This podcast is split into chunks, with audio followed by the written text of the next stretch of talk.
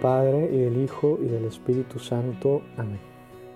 Hoy, jueves 8 de octubre, además de tener nuestra comunión espiritual como cada día de la semana, vamos a iniciar con unas reflexiones sobre la Santa Misa para comprenderla más y vivirla mejor.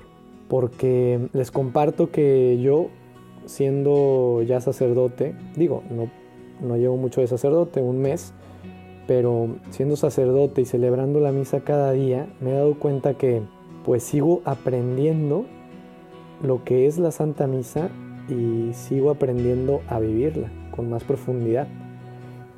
Y siendo la Santa Misa tan, tan importante para nuestra vida cristiana, no quisiera dejar pasar esta oportunidad de tener estos breves momentos sobre la Santa Misa en las que buscaré pues ser gráfico, poner ejemplos, dar tips, consejos para vivirla mejor, para vivirla humildemente mejor cada día.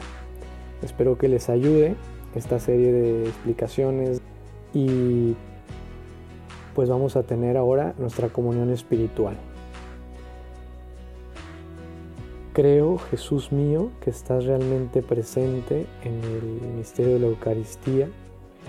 Busco amarte sobre todas las cosas y deseo ardientemente recibirte dentro de mi alma, pero como no puedo ahora sacramentalmente, al menos ven espiritualmente a mi corazón. En nombre del Padre y del Hijo y del Espíritu Santo. Amén.